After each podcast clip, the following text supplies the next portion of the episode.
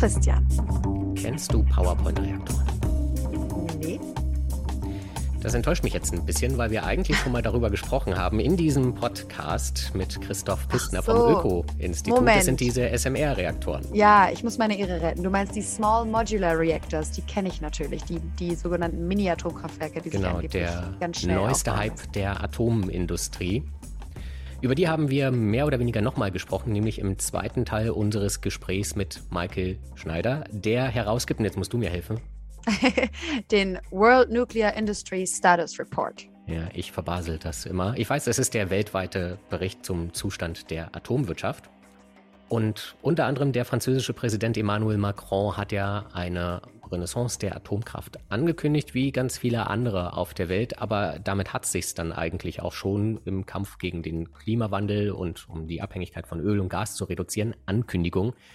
Denn diese Mini-Reaktoren, diese SMR-Reaktoren, die existieren nur auf dem virtuellen Papier.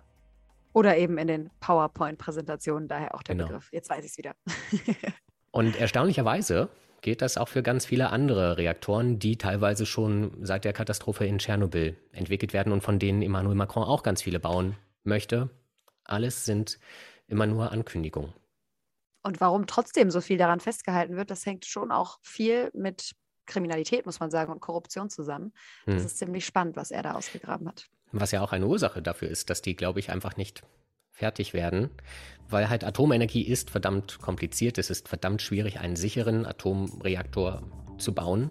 Und wenn man damit dann nicht fertig wird, sondern für eine Entwicklungsstufe im Design noch 19 Millionen Ingenieurstunden braucht, dann verleitet das hier und da anscheinend dazu, Abkürzungen zu nehmen bei Sicherheitszertifikaten, bei anderen wichtigen Themen aus der Atomindustrie. Und alle Details dazu haben wir mit ihm besprochen im Klimalabor. Auf geht's.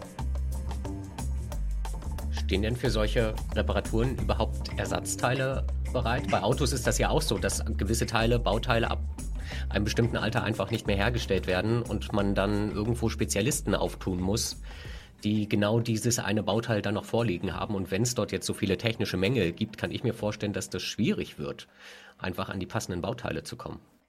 Das ist ein sehr guter, sehr guter Hinweis. Ist übrigens eine der Sparmaßnahmen gewesen, die, die so vor 10, 15 Jahren äh, bei EDF eingeführt worden sind, Ja. dass man nämlich äh, die Ersatzteile drastisch reduziert hat. Oh. Und äh, weil die, die Vorhaltung von Ersatzteilen ist extrem teuer. Ja. Und äh, das war eine gute Einsparmaßnahme, hat man sich gedacht. Ne? Und das hat dann aber wirklich auch zu Situationen geführt, wo man einfach nach einer, bei einer Reparatur, sagen wir mal von einer Pumpe, äh, eine Pumpe mit einem alten äh, Joint, wie sagt man, mit einem alten, ähm, mit einer alten Dichtung Ja. äh, wi- wieder zusammengebaut hat. Ne? Weil, weil einfach eine neue nicht auf Lager war. Also die Vorhaltung von Ersatzteilen ist in der Tat ein Problem. Aber das größte Problem ist wirklich die Planungsunsicherheit. Wenn EDF heute ein Atomkraftwerk abstellt, äh, weiß dieses Unternehmen nicht mehr, wann es wieder ans Netz geht. Na, wir haben also äh, das mal für das Jahr 2019, also das Jahr vor der Pandemie, genau ausgerechnet. Und wir sind auf einen durchschnittlichen zusätzlichen Ausstand von 44 Prozent ge gekommen. Also äh, die, die Länge der Zeit, wo die Reaktoren null Produktion hatten, nicht, nicht Ver Verringerung, sondern null Produktion hatten, war 44 Prozent länger als geplant. Das sind 1700 Reaktortage gewesen. Das muss man sich mal vorstellen. Ja. Und die Daten, ne, also diese, diese geplanten Daten für wieder äh, den Netzanschluss äh, umzusetzen, äh, werden dutzende Male zeitwei zeitweilig verändert. Ne? Also äh, äh, erste Vorst wenn man sagt, wir, wir planen für drei Wochen, äh, dann sagt man nach zwei Wochen, "Hm, es werden wohl doch eher vier Wochen. Und dann werden es zwei Monate und dann werden es drei Monate. Es können auch aus, es können aus einer Woche auch äh, mehrere Monate entstehen. Es gibt Fälle, wo die, das Ankopplungsdatum 40 Mal verschoben worden ist. Das heißt aber, dass dieser Mythos, Sie haben es ja jetzt wirklich schon ganz klar als Mythos entlarvt, dass Deutschland im Zweifel Atomstrom aus Frankreich dann importieren müsste, muss, könnte, wie auch immer. Das ist wirklich ein Mythos. Jetzt wird ja immer wieder dieser Mythos noch erweitert, würde ich jetzt sagen. Ähm, und es wird gesagt, jetzt gibt es aber ja die neuen Reaktoren, die kleinen. Äh, wir haben auch schon mal darüber gesprochen, über diese Small Modular Reactors und ganz moderne Sachen wo auch immer wieder argumentiert wird, mit denen gibt es das bald nicht mehr. Und heutzutage könnten wir Atomkraftwerke so bauen, dass sie eben äh, sicher sind und lange Laufzeiten haben und so weiter. Gibt es dafür denn faktische Beweise, dass das funktionieren könnte? Äh, bevor wir zu den wundersamen SMRs kommen. Äh, äh, ganz kurz zum, zur Frage nochmal der, der, der Exporte. Gestern am Ostermontag hat Deutschland bis zu 10 Gigawatt Strom exportiert. Hm. Also wir exportieren und importieren nicht. Ja. Bis zu 10 Gigawatt. Und Deutschland ist, äh, ist äh, auch im letzten Jahr und ist im ersten äh, Quartal Nettoexporteur gewesen, während Frankreich Nettoimporteur ist. Ja. Können Sie diese 10 äh, Gigawatt einmal einordnen für uns als Laien? Wie viel des täglichen Stromverbrauchs ist das ungefähr? Naja, also Deutschland hat eine, eine Spitzenlast im Winter. Ja die in der Größenordnung von 80 bis 85 äh, hm. äh, Gigawatt liegt. Äh, ja. In Frankreich, Frankreich hat zwar 15 Millionen Menschen weniger, äh, aber eine Spitz, historische Spitzenlast, die bei über 100 Gigawatt liegt. Ja. Wie ist das möglich? ja, wie ist das möglich? Ich glaube, es liegt daran, weil mit Elektrizität geheizt wird. Kann das sein? Genau so ist das. Es sind die, die thermische Nutzung von Strom und vor allen Dingen mit so toasterähnlichen Heizungen, ne? also mhm. äh, direkt mhm. äh, Widerstandsheizung, also keine Nachtspeicherheizung oder so, sondern, sondern ein Toaster und mit, mit Gebläse. Ne? Also mhm. um das mal äh, etwas äh, salopp auszudrücken. Ja. Und äh, die sind natürlich extrem ineffizient. Und dann ist der Gebäudebestand auch sehr ineffizient, also schlecht isoliert, viel schlechter ja. als in, in Deutschland. Noch schlechter als in Deutschland. Na gut. Noch, noch, wenn man so will, noch schlechter als in Deutschland, genau. Mhm. Im Verhältnis ist äh, zu Skandinavien ist Deutschland steht Deutschland auch nicht so gut da. Aber äh, äh, äh, nochmal, die, die, äh, das große Problem ist halt, dadurch wird die Spitzenlast im Winter so hoch getrieben, mhm. dass wenn das Thermometer ein Grad fällt, braucht man äh, etwa zweieinhalb Gigawatt mehr. Und wenn wir, äh, man kann sich immer vorstellen, ein Gigawatt sind 1000 Megawatt, das ist ungefähr die Größenordnung von einem Atomkraftwerk. Also etwas, die hm. großen Atomkraftwerke sind etwas größer, sind 1,3 Gigawatt in Deutschland, aber das so, so einfach vorstellungsmäßig. Ne? Ein Gigawatt gleich Atom, ein Atomkraftwerk. Und nochmal, das Thermometer fällt ein Grad Celsius und dann braucht man zweieinhalb Atomkraftwerke oder zwei Atomkraftwerke mhm. mehr. Und, dann, und ich meine, wir, wir alle wissen, dass das Thermometer auch schon mal 10 Grad äh, fällt äh, in, in einer Nacht. Äh, dann braucht man eben entsprechend mehr Kapazität in, in Frankreich. Und deshalb ist es auch elementar. Also es ist sehr schwierig, äh, das so ein, einzusparen.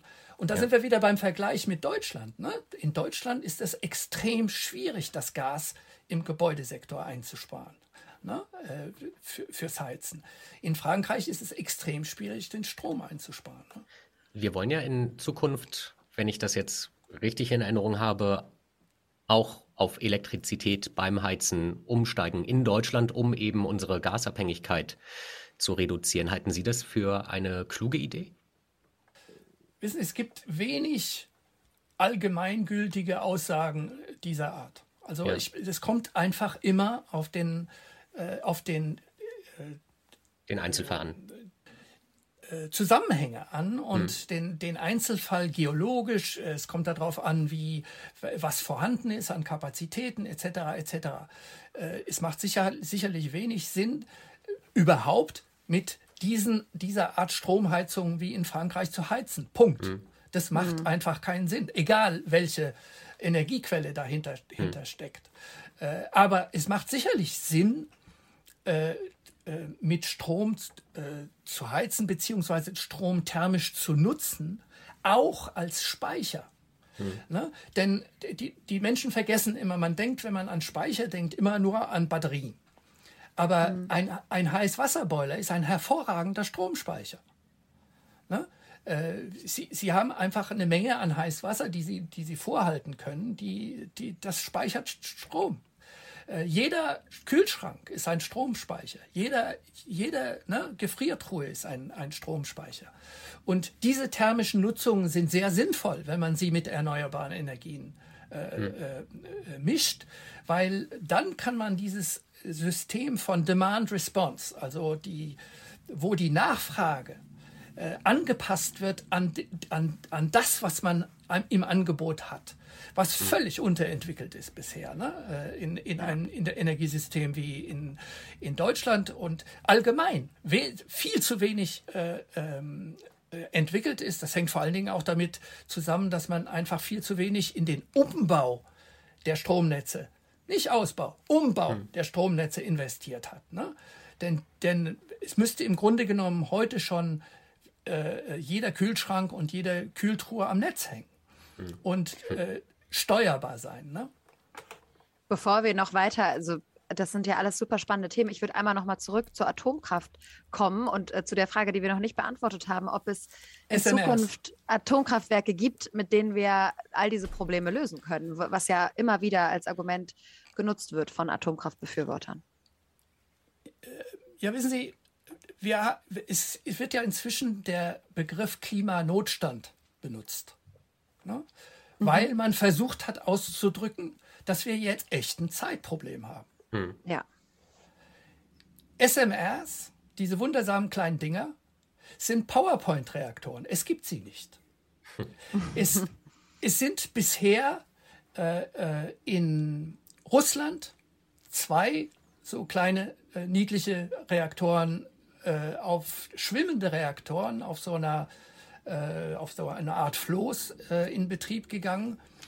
Äh, die sollten 3,7 Jahre Bauzeit haben, weil das ist ja Teil des Mythos. Wir machen jetzt kleine ganz niedlich, ganz kleine niedliche Reaktoren, die man sehr schnell bauen kann, die, die auch nicht viel kosten und so.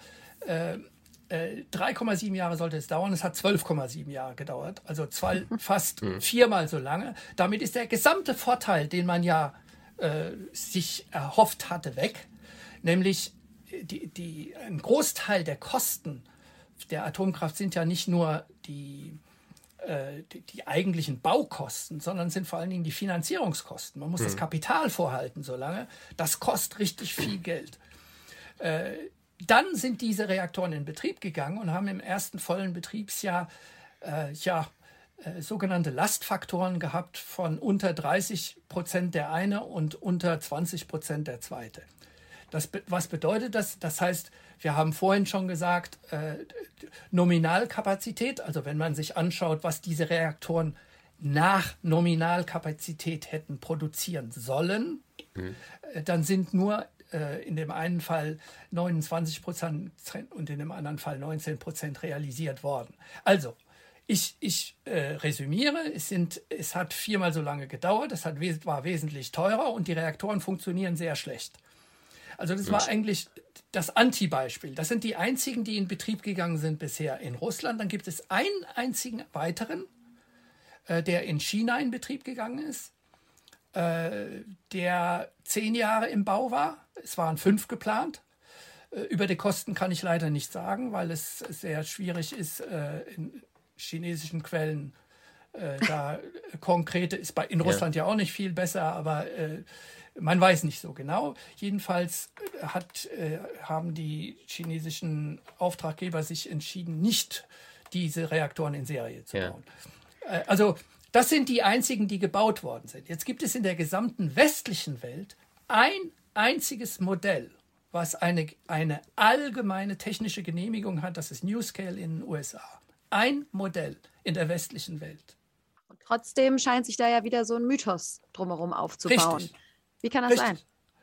Ja, das ist, das ist ein interessantes Phänomen und ich wünschte mir, dass die Medien so wie Sie daraus mal ein Projekt machen. Wie ist es möglich, dass so etwas passiert ist, dass also solch ein Mythos entstanden ist, dass vor allen Dingen ja äh, das, ist, das hat ja katastrophale Konsequenzen. Man, das ist ja nicht irgendwie so ganz amüsant oder so. Ich meine, wenn, nee. es, wenn es amüsant wäre, es wäre ja noch ganz schön. Aber es ist eine Katastrophe. Es hat nämlich dazu geführt, dass eine Fokalisierung äh, auf die, äh, solche Chimären, äh, hm. solche weiße Elefanten äh, oder, oder Elefantchen äh, sich etabliert hat, die einfach ganz egal von der technischen Seite her, sie würden zeitlich nicht zur Verfügung stehen.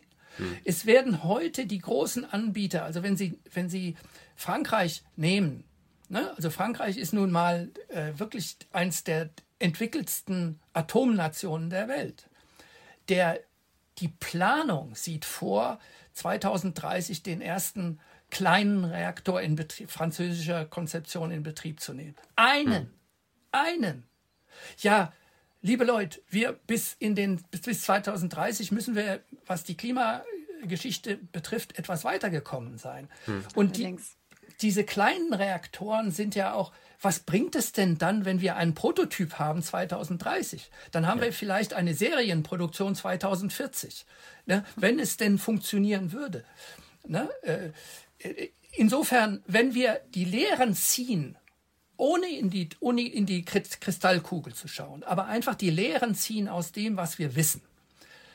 Es ist jetzt nach 36 Jahren nach Tschernobyl der erste sogenannte europäische Druckwasserreaktor in Finnland in Betrieb gegangen. Mhm. Nach, na, der sogenannte EPR äh, ist als Reaktion auf die Katastrophe in Tschernobyl entwickelt worden in einem Konsortium zwischen äh, Frankreich und äh, Deutschland, äh, Siemens und ähm, Framatome damals, dann Areva. Und äh, die, die, dieser Reaktor ist 2005 in Bau gegangen und 2022 in Betrieb gegangen. Ja, also viel zu lange, wenn man in Klimanotstandszeiten rechnet. Genau. Aber, äh, und, und, das war nur eine Weiterentwicklung. Das war kein Neu, keine Neuentwicklung, es war eine mhm. Weiterentwicklung. Das ist übrigens auch genau dasselbe mit dem sogenannten EPR2, über den jetzt wieder in Frankreich geredet wird, ne, weil ja Herr Macron äh, äh, angekündigt hat, er, er wünsche sich, dass man wieder Atomkraftwerke baut. Ne. Präsidenten bauen aber übrigens keine hm. Atomkraftwerke. Er hat mindestens sechs neue Reaktoren versprochen. Ja. Richtig. Und es gibt aber so, es gibt aber auch in Frankreich äh, bisher jedenfalls noch eine parlamentarische Demokratie. Und das Gesetz sagt bisher noch, dass zwölf Reaktoren bis 2035 abgestellt worden äh, werden sollen. Ne? Also man muss dafür erstmal das Gesetz ändern. Zu dem Punkt, wie das überhaupt so weit kommen konnte, Sie haben es ja eben fast schon als Arbeitsauftrag ähm, formuliert, haben Sie aber in Ihrem, in Ihrem Report auch eine, einen Abschnitt, in dem es nämlich darum geht, wie der Zusammenhang zwischen Atomkraftnationen und Korruption und Kriminalität ist. Können Sie uns das etwas genauer erläutern? Ja, das war ein sehr, sehr interessantes äh, Projekt, also dazu ein komplettes Kapitel zu machen. Und wie, wie sind wir darauf gekommen? Wir haben, wir haben seit vielen Jahren immer wieder äh, sind wir auf Geschichten gestoßen, wo massiv äh, zum Beispiel, äh, das ist eine der gängigsten Formen der kriminellen Energie, wie wir es genannt haben, der kriminellen Formen in der Atomindustrie, sind Fälschungen von Qualifiz äh, Qualifizierungszertifikaten. Äh, das hat es in, in, in Korea gegeben, es hat es in Japan gegeben, es hat es in Frankreich gegeben, es hat es in vielen Ländern gegeben. Also kein, keine Einzelfälle, sondern wirklich eine systemische, da, dahinter steckt wirklich die Frage, ist es ein systemisches Phänomen? Hm. Das und heißt, etwas hatten, wird als qualitativ äh, genügend ausgewertet, ein Teil für ein Atomkraftwerk oder worum geht es da genau?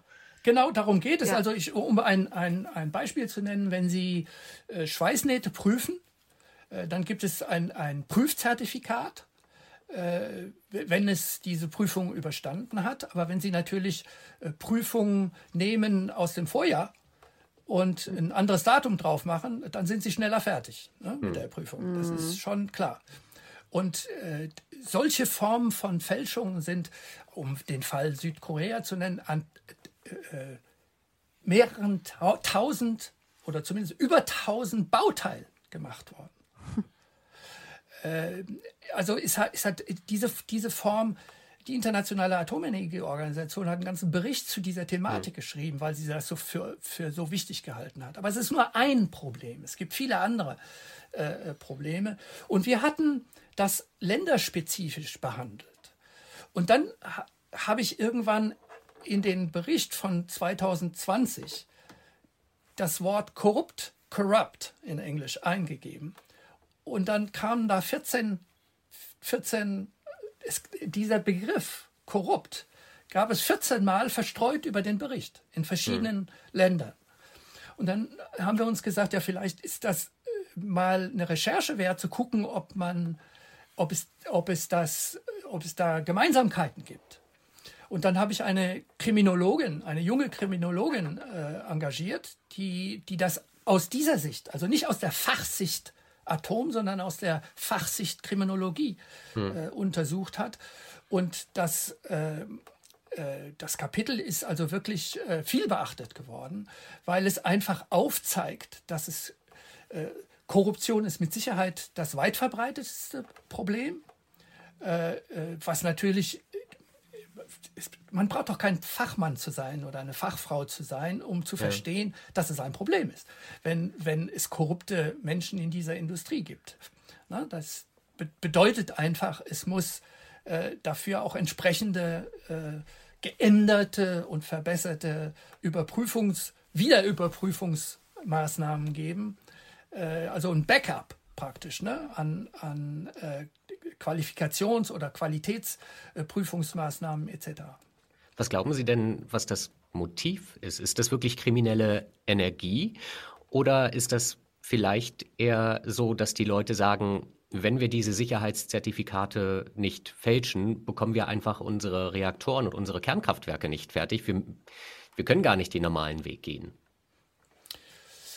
Das, das ist, eine, ist ein sehr guter Hinweis, weil oft oft sind die Betriebsangehörigen in Situationen, hm. in der sie zu solchen äh, äh, Mitteln greifen, weil sie in einer Zwangssituation sind, weil sie äh, in Zeit, Zeitstress sind, weil sie vom Management unter Druck gesetzt werden, etc. Also, hm. Äh, aber es ist, es, ich kann darauf keine, eine, keine ein, ja. eindeutige Antwort geben, sondern das, das, hängt von den Fällen ab. Es ist ja. ganz eindeutig auch so, äh, dass ähm, Geld einfach wirklich knallharte Korruption eine große Rolle spielt. Schauen Sie sich an, es hat in den USA einen Fall gegeben, wo äh, die äh, in einem Bundesstaat äh, die äh, praktisch einschließlich Präsident eine Mehrheit gekauft worden ist, um ein Gesetz durchzubringen, was die Laufzeitverlängerung subventioniert von unökonomischen Atomkraftwerken. Da ging es um über eine Milliarde. Ja. Um über eine Milliarde. Und es wurden etwa 60 Millionen Dollar ausgegeben an Korruptionsgeldern. Also da ging es richtig um Cash. Das heißt aber, es ist mehr noch als diese propagandistischen Mythen, über die wir das zu Beginn ähm, argumentiert haben, wie es da zusammenkommen könnte, sondern wirklich ein System aus Korruption und Kriminalität, würden Sie sagen? Abs äh, das würde ich nicht sagen. Das ist, äh, das ist so. Es ja. gibt inzwischen, es gibt inzwischen äh, führende Angestellte, die äh, in Haft genommen worden sind. Und äh, es, es hat übrigens auch in es gibt so Zusammenhänge. Zum Beispiel hat es äh, ein Atomkraftwerksprojekt in den USA gegeben, wo, was jetzt aufgegeben worden ist, 2017 äh, nach der Pleite von, nachdem der größte Atomkraftwerksbauer Westinghouse äh, bankrott gegangen ist. Äh, der Chef der des damaligen Stromunternehmens, was diesen neuen Reaktor bauen wollte und 10 Milliarden ausgegeben hat, sitzt jetzt auch im Gefängnis. Mhm wegen Irreführung der Aufsichtsbehörde. Weil, weil man praktisch das Projekt immer besser dargestellt hat, als es eigentlich war. Hm. Äh, ne? Also es hat so eine Verschönung, so eine ganz systematische äh, Irreführung stattgefunden. Da, da, findet man so eine, da findet man so eine ja, Verbindung zwischen der Ausgangs, dem Ausgangspunkt der, der Diskussion und wie es dann wirklich in kriminelle äh, Aktivitäten äh, äh, übergeht. Ne?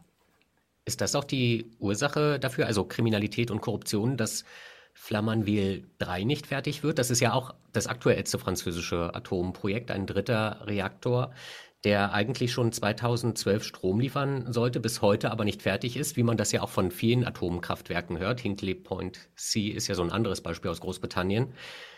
Sollte ursprünglich, glaube ich, einmal 3,3 Milliarden Euro kosten. Inzwischen sind wir bei 12,7 Milliarden Euro angekommen. Ohne Finanzierung. Und ich glaube, ein, ein Betriebsdatum oder ein Startdatum für den Betrieb ist immer noch nicht so richtig konkret. Ist das Inkompetenz oder ist das Korruption? Oder ist das einfach Atomwirtschaft? Die dritte Variante gefällt mir eigentlich ganz gut. Also äh, Atomwirtschaft, als, als das ist einfach so. Beschreibung. als nein, weil es wirklich ein wiederkehrendes Phänomen ist. Also ja. es ist, es ist, wissen Sie, es ist wie die, wie die Planung von Auszeiten. Ne? Also die, die, die Planung von Inbetriebnahme, erster mhm. Inbetriebnahme, die immer wieder verschoben wird. Ne? Äh, ich kann dazu nur sagen, dass es ganz eindeutig äh, äh, zum Teil äh, Inkompetenz auf allen Ebenen. Ja. Und zwar Inkompetenz auf der Ebene von der Facharbeiter bis zum Management. Welche Kräfte sind das denn, die davon so profitieren, dass das so ein dickes Geschäft ist und, und da eben so viel Korruption hinter, hinter den Türen abläuft. Also da, dann muss ja irgendjemand da sehr stark von profitieren und ein sehr großes Interesse daran haben, dass wir weiter auf Atomkraft setzen. Der Faktor Nummer eins für Korruption. Also was, was macht ein Projekt korruptionsanfällig? Der, egal welche Industrie oder welche, welche Form der, der Unternehmen. Der Faktor Nummer eins ist die Größe des, des Finanzvolumens. Mhm. Mhm. Je größer ein Projekt, egal welches, egal wo, äh, je, je korruptionsanfälliger ist es. Und es gibt kaum größere Projekte als Atomprojekte. Als Einzel, ne? als Einzelfinanzvolumen. Mhm.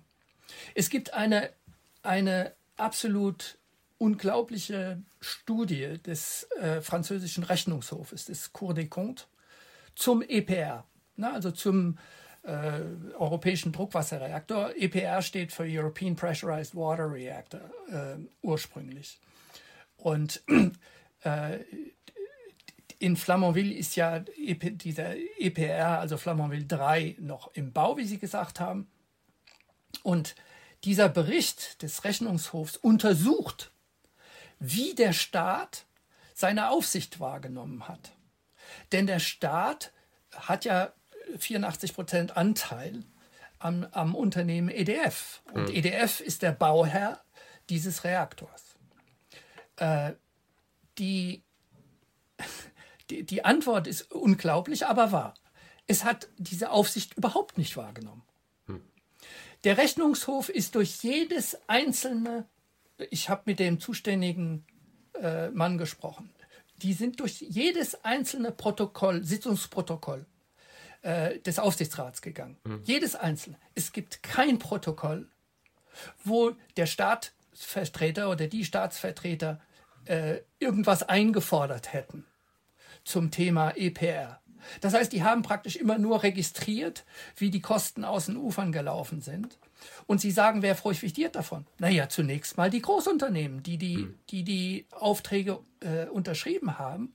Und der Rechnungshof ganz detailliert sagt, dass die Bedingungen, die der Staat in den Verträgen äh, äh, eingezeichnet hat, also sagen wir mal die, die Versicherung, ne? Äh, wer trägt die Kosten bei, bei, bei äh, letztendlich bei Mehrkosten, äh, dass die so schwach sind, hm. dass sie nicht mal die, die, den Eigenbedingungen der Unternehmen gerecht geworden wären dann freut man sich ja, wenn man liest, dass EDF, der französische Stromversorger, für die neuen sechs Reaktoren, die der französische Präsident angekündigt hat, die Kosten auf mindestens 50 Milliarden Euro schätzt. Da wird ja dann einiges von verloren gehen, vermutlich. Und wahrscheinlich werden die Kosten sich auch nochmal verdoppeln, vielleicht verdreifachen. Ich, ich sage immer, ich, ich, überlasse die Kristallkugelanalysen ja. anderen Leuten. Aber schauen wir, schauen wir doch, was wir wissen. Schauen wir ja. doch einfach, was wir wissen. Gibt es ein Atomprojekt, das im Kostenrahmen geblieben ist? Kenne ich nicht. Also äh, es gibt weltweit, äh, wir haben in den letzten Jahren, glaube ich, ein oder zwei Atomkraftwerke in China gefunden, die zu dem geplanten Datum äh, in Betrieb gegangen sind. Also mhm. es, es hat es mal gegeben. So kann man das ausdrücken. Ne? Aber ja. Zu welchen Kosten weiß man dann ja immer noch nicht. Das weiß man immer noch ja. nicht. Ja. Äh, und man weiß auch nicht, unter welchen Bedingungen äh, äh, diese Reaktoren gebaut worden sind. Mhm. Denn China ist natürlich bekannt für ein sehr korruptionsanfälliges äh, Land. Ja. Mhm. Äh, ist in den internationalen Indexen für, für Korruption nicht, nicht gut eingeordnet allgemein jetzt, ne? nicht, nicht, nicht, nicht atomspezifisch. Das ist sehr allgemein. diplomatisch ausgedrückt, ja. ja, so, so ist es halt. Äh, aber ja. wenn wir uns anschauen, jetzt, um darauf zurückzukommen, die, die, diese sechs äh, äh, Atomkraftwerke vom Typ EPR2, die sich der Präsident wünscht. Äh, jetzt mal ganz abgesehen von den reg äh, reglementären Sachen, ne? dass man mhm. ein neues Gesetz braucht, ein Genehmigungsverfahren etc. etc mit Öffentlichkeitsbeteiligung etc. Äh, rein intern von der Industrie ist es so, dass im, im, es war im Oktober ein Papier, ein Synthesepapier, faszinierend, ist geleakt worden von den Diensten von dem Herrn Macron, mhm. äh, die äh, den Stand der Entwicklung des EPR2. Übrigens interessant, ne? EPR2 heißt es jetzt hm. bei diesen sechs Reaktoren. Von EPR1 hat nie irgendjemand gesprochen. Aber es de facto, de facto bedeutet das, dass äh, was jetzt in Bau ist in Flamanville, ist ein EPR1, der nie wieder gebaut wird, werden wird. Ne? Denn man plant ja. ja jetzt den EPR2. Das ist ein anderes Modell. Das heißt, bevor dieser EPR1 überhaupt in Betrieb geht, ist er schon, ist er schon nicht mehr aktuell. Ne? Ist ja schon outdated. Hm. Der EPR2 ist jetzt zum, im Stand des sogenannten Basic Designs.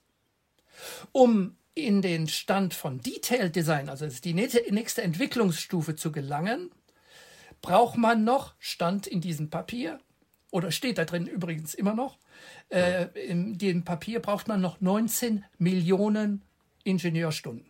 19 Millionen Ingenieurstunden. Und Ingenieure um, gibt es ja immer zu viele, wie wir in Zeiten des Fachkräftemangels wissen. Wir, wir haben ein großes Ingenieurproblem in ja. Frankreich, vor allen Dingen auch deswegen, weil ja die, die Altanlagen so viel zusätzliche Ingenieurstunden äh, bedürfen. Ne? Also, aber es braucht noch 19 Millionen nur von, der, um von dem einen Entwicklungsstadium in das nächste Entwicklungsstadium zu geraten. Sie fragen nach Kosten. Äh, in diesem Papier steht auch drin, dass EDF-Schätzungen zwischen Anfang 2020 und Mitte 2021 um 13 Prozent gestiegen sind. Hm. Unglaublich. Herr Schneider, wir müssen langsam leider zum Schluss kommen. Ich habe noch eine Frage. Okay, okay unbedingt. Ich es könnte auch die letzte Frage sein, aber die würde ich gerne noch loswerden ähm, weil sie eigentlich auch ganz oben steht bei mir auf der Liste. Herr Schneider, ist Frankreich der Beweis dafür, dass Atomkraft gescheitert ist? Interessant. Unter diesem Aspekt habe ich das noch nicht äh, durchdacht, aber ich denke, dass es äh, ein, eher ein internationales Phänomen ist. Also mhm. Frankreich steht nicht alleine da. Man könnte auch sagen, ähm, äh, die USA ist ein, eigentlich ein guter Hinweis darauf, dass es einfach, äh, dass diese Industrie am Ableben. Ne? Denn ja. wir, haben, wir haben dort jetzt äh, 93 Atomkraftwerke äh, in Betrieb äh, und zwei im Bau. Zwei. Äh, die bereits 2017 in Betrieb gehen sollten. Also ist eine ähnliche Story wie alle anderen mhm. Bauprojekte auch.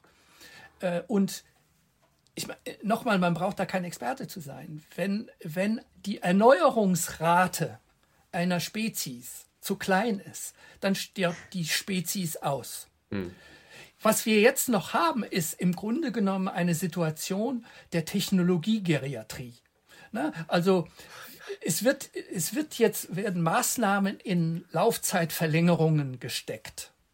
Mhm. Aber das ändert, das ist ja keine Nachhaltigkeit, sondern, sondern im Grunde genommen schiebt man nur das Ende dieser Technologie hinaus.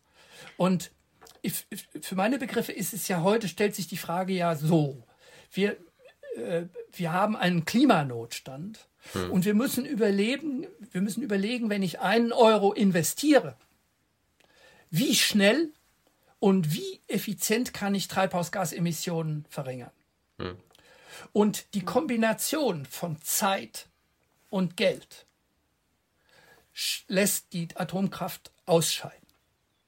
Und es ist einfach so, das ist ja nicht nur bei, bei diesen neuen niedlichen kleinen SMRs so, dass sie gar nicht da sind, sondern, sondern es wird ja immer teurer, Altreaktoren weiter in Betrieb zu lassen.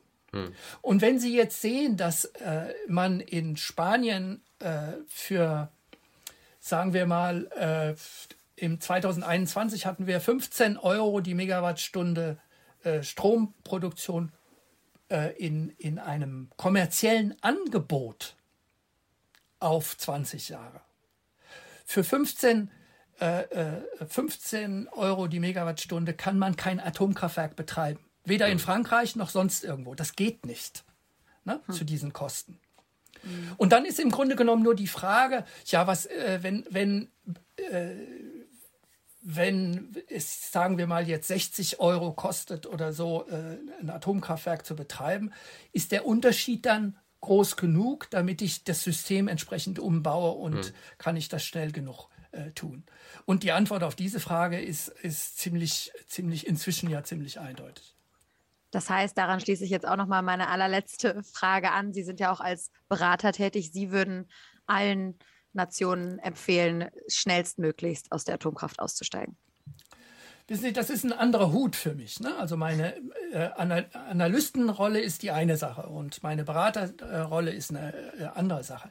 Ich, ich würde ge gerne einen Diskurs sehen, der auf der Realität hm. beruht, der zu dem Schluss führt, dass die Atomkraft äh, äh, neue Atomkraft, ich, da gibt es nun wirklich kein, das ist keine Diskussion mehr, sondern das ist so. Jeder Euro investiert in neue Atomkraftwerke, ob es nun die alten großen sind oder die neuen kleinen niedlichen sind. Äh, äh, jeder Euro investiert macht die Klimakrise schlimmer, weil dieser Euro nicht in effizientere, kurzfristige, äh, disponible Optionen gesteckt wird. Damit bleibt die Frage der Laufzeitverlängerung für, für existierende Atomkraftwerke. Und da ist es einfach, einfach immer eindeutig, dass dies nicht passieren kann, zu, weder zu wirtschaftlichen noch energietechnischen Konditionen, hm. die auch die Dienstleistung mit sich bringen, die man dann erwartet. Nämlich, dass der Strom dann auch produziert werden kann, wenn man ihn braucht zum Beispiel in Frankreich im Winter. Herr Schneider, das ist ein sehr gutes Schlusswort. Vielen, vielen Dank für dieses Dank. ausführliche Gespräch. Ich danke Ihnen für die Einladung.